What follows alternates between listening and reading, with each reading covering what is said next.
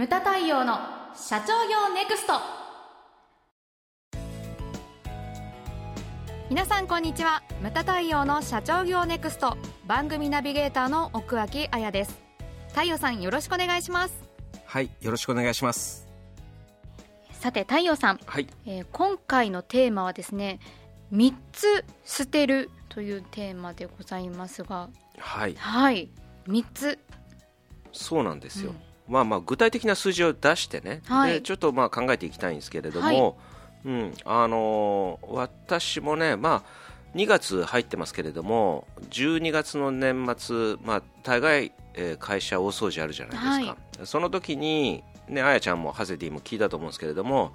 あのちょっと俺も今年50になるしと思っていろいろ考えたんですよね、はい。まあ、大掃除に入る前にでちょっと一回ななんだろうなあのリセットボタンを押してうん。で節目の年なんで、はい。まあ、ちょっと全て新しくしようと思ったわけですよ。で40から講演を始めてでこの、まあ、9年ずっと講演をするにあたってずっとあの、まあ、講演原稿っていうのがずっと溜まってきてたんですけれども、それを全部一回捨てたんですよね、うん。すっごい量でしたよ一個一個クリアファイルから出してビはい。リビリって破いて、ででそれをこうあの、ね、ゴミ袋に入れてみたいなのずーっとやってて延々終わらないんですよ。まあそれをまあ捨てたんですけれどもね、はい。であのこれ聞いてる人に考えていただきたいんですけれどもその執着するってあるじゃないですかものに対して、はい。でこれはいい場合と悪い場合があると思うんですよね、執着するところと執着しないところ、うん。ね、だからその新事業とか新商品とか思い入れあると思うんですよね。ね、うん、ましてやその会社っていうのは創業者にとってははい。子供みたいなもんじゃないですか、ゼロからね赤ちゃんの時から面倒を見ててっていう、でその中でそのでもその捨てるべきところというのももちろんあると思うし残すところっていうのももちろんあると思うんですよ、それを一回ちょっと整理をしていただきたいなっていうふうに思ったんです、はい。で重要なのはその中にはねその抱えてやっぱり捨てられない人とかいると思うんですよ、でも捨てることによって新しいものはい。を探したりとか、うん。だからこれは無門塾の中で、えーよく言うんですけれども、はい。商品その例えば A っていう商品があって、えだんだんなんていうか売れなくなってきてると、でそれをこうななんていうんだろう B っていう新商品が出てそれが売れてから A っていうのを廃盤にするっていうのがいいのか、やめてから新しいのを作るのがいいのかっていうねそのタイミングとか、はい。私は完全にその、えー、と後後者なのかな？あのやめてから。でないと作れないです。うん、絶対にいろんな人を見てるけれども、はい。その覚悟を持ってやめないと新しいものって出てこないんですよ。絶対にね、はい。うん、だからその捨てる順番っていうのも非常に重要だと思うんですん。で3つっていう具体的な数字を出したんでここではですねはい。例えばですよ、社外に対してうん。それから社内に、えー対してはいそして最後は社長自身。お。この3つの視点でちょっと捨てるものっていうのを考えていこうとはい。いうことなんですね。でこの中、えー、と最初の社外に対してなんですけれども、あやちゃんどんなものがあるでしょうか、えー商品サービス。昔ながらの慣習。はい。しがらみ。はい、はい。ですね。ありますね。あるあるですよ。しがらみなんていうのもねねこれもねその2000年ぐらいの時かな井上先生の、まあ、井上克弘先生の担当してた時に毎回のように出てましたね、しがらみとか、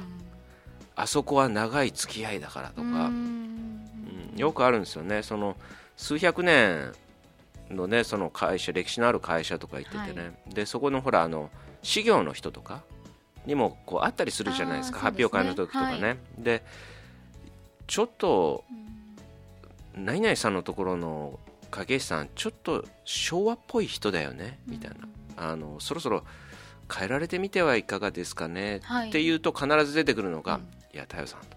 あそこはもう先代何十年のお付き合いをしてるからって言って、うん、で何百年の会社なんだよ、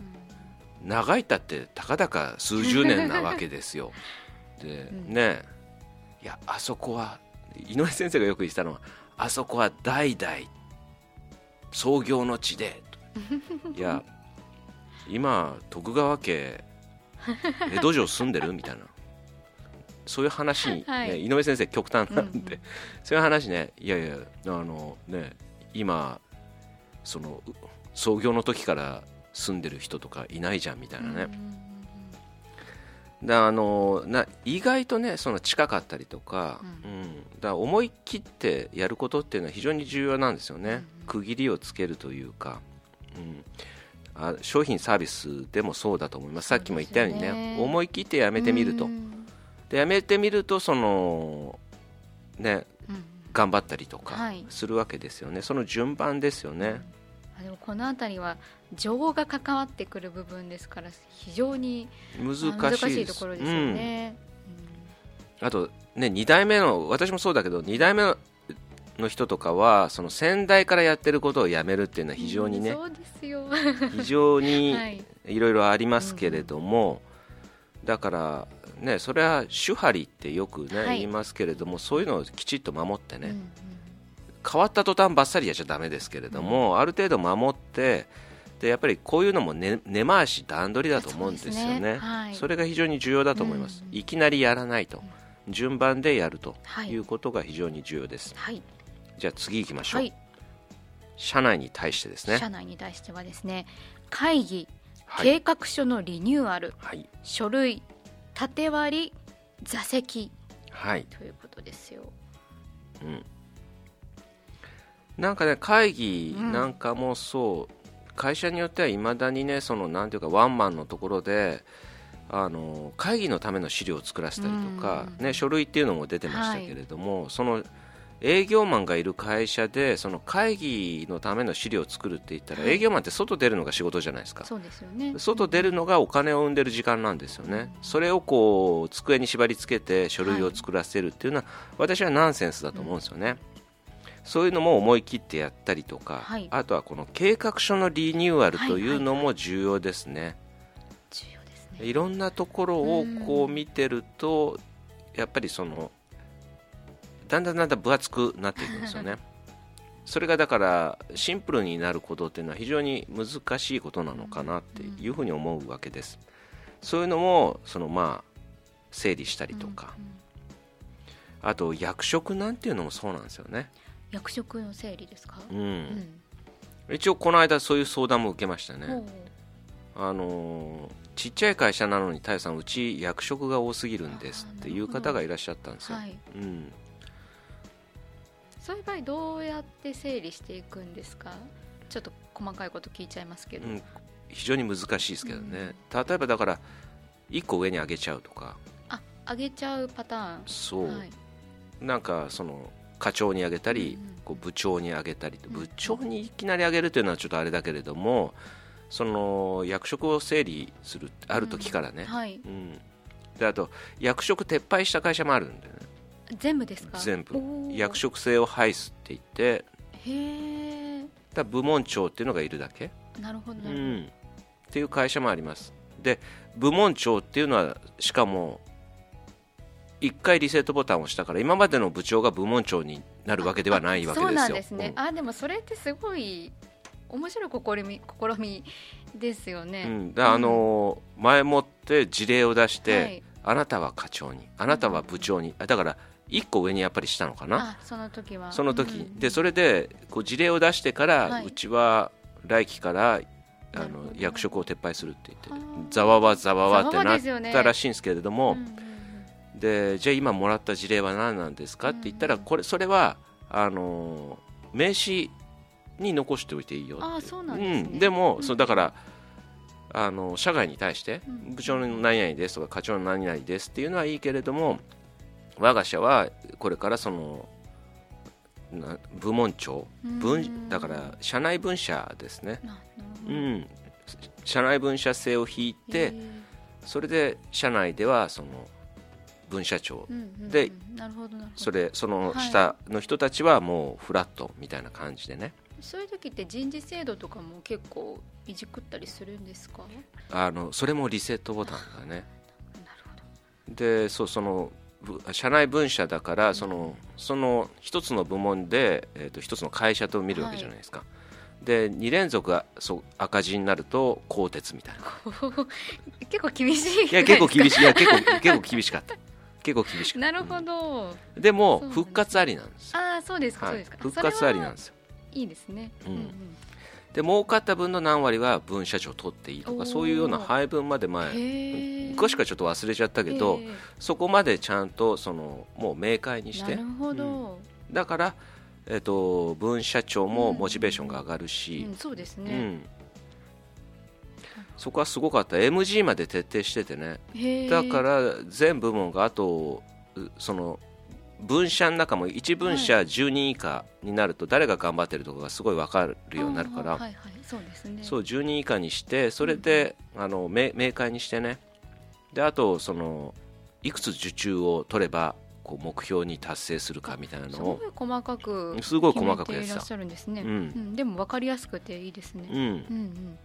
そういうことをやってましたね、はい、で、はい、えーと月次はあれだよ。本社に集まって成績のいい部門から発表するんだ、うん、思い出すね。そういうの、うん、そういうの俺もあったけれども。そういうことをやってる会社もありますね、うん、はい。あとは座席なん座席なんかもそうだよね、はい、そのなんていうかフレキシブルに変えたりとか、そういったことも必要だと思うんですよ。今あのだから買わ買わないでねあのサブスクリプションで借りてるところとかも出てきてますよね。あの椅子とか机とか、ね、椅子机そう、はい、う。ん、うんうん。柔軟に変えられたりとか,、うんうん、だあのスペース取ってるっていうのもねあのだからあれだよね製造業とかでよくやってるのは無駄なスペースはもうね他のものにしちゃうってに、うん。はい、であとそこになんか物を置きたがるんだよねそうなんです。スペースがあると置いちゃうんですよ。そう。特にハセディの部門とかはちょっと置きがちかなっていう感じがしますけれども、はい、そうなんですよ。だから、うん、そのトヨタ生産方式とかやってる会社とかねその使わないところはねもうビニール袋で封鎖したりとか、うん、あとはなんか緑地化じゃないけれどもプランターを置いたりとかそういうことしてるよね、ね。うんうん、はい。そういうのも必要かなと、はい、じゃあ3つ目最後が、はい社長自身ですね。はい。奥さん旦那さん最終的には会社を取る。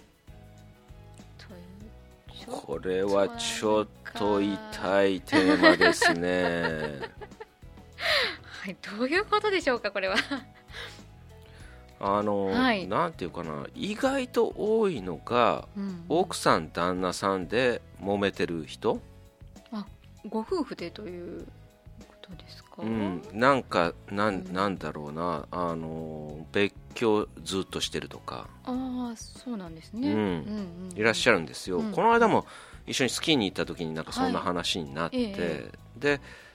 全員が全員だったら別れればいいじゃんみたいな、うんうん。うん、で人間ってそうなんだけどプライベート社長なんて特にそうなんだけれども、はい、その奥さんあと女性社長にとってはダイアナさんって非常にやっぱり心理的なウェイトがでかいわけですよね。まあ、で、ね、それで問題があるとそれが仕事にも影響を受けてくるんですよ。で2代目の方とかやっぱり多いんだけれども、はい、相談乗ると「いや太陽さん会長からね言われたんだよね」と。あの最終的にはお前会社を取れっていうふうに相談をしたら言われたっていう方とかもいらっしゃいますね。だあのそれがその悪影響を及ぼすのであればそれは申し訳ないけれどもあのきちんとその整理をされた方がいいのではないかなというふうに思うわけですよ。はい、だ女性社長でもそうですよね。結構離婚されてる方とか。そうですね。よくいらっしゃいますよね、うん。うん、まあ男性もそうですけど、うんうん、だからずっとなんか別居中っていう人もいらっしゃるんです面白いですねそれ。面白い？でも2人にとってはそれがまあ一番の、答えということなんでしょうね、うん、まあまあおそらく。だから多分いろんなことがあると思うんですよ、うん、お子さんが大きくなるまでとか。二十、ね。はいはい、歳になるまでみたいな。二十歳になるまでとか、うん、だからそのなんだろうなその別居するタイミングにもよると思うんですけどね。そうですね。それはありそうですね、うん。なんかね受験もあったりとか子供とかも大変ですからね。はい、ね。うん。いろいろあると思うんですよ。だから、そういうのも大事よとはい、あと家とか車とかもそうですよね。そうですね。こういったものもプライベートに入ってくるし、うん、そうなんですよね。あと大概ねなんか製造業の人一生懸命なんかそのトヨタ生産方式とかで、はい、工場頑張ったりするんだけど、意外と自宅物が多いとかね。意外とあるんだよね。おいみたいな。あれ？みたいな。その持ちたがるみたいなプライベートでは。そうそう、そういったものも片付けたりとか、非常に重要だと思うんですよ、まあ以上ね社外社内、はい、社長自身、プライベートなことも出しましたけれども、はい、まあ、そういったものちょっとね3つこの視点で、えまあ、思い切って捨ててみるとい。うのも今年チャレンジしていただきたいなというふうに思うわけです。はい、無駄対応の社長業ネクストは全国の中小企業の経営実務をセミナー書籍映像や音声教材コンサルティングで支援する日本経営合理化協会がお送りしました。今回の内容はいかがでしたでしょうか？番組で取り上げてほしいテーマや質問などどんなことでも番組ホームページで受け付けております。どしどしお寄せください。それではまた次回お会いしましょう。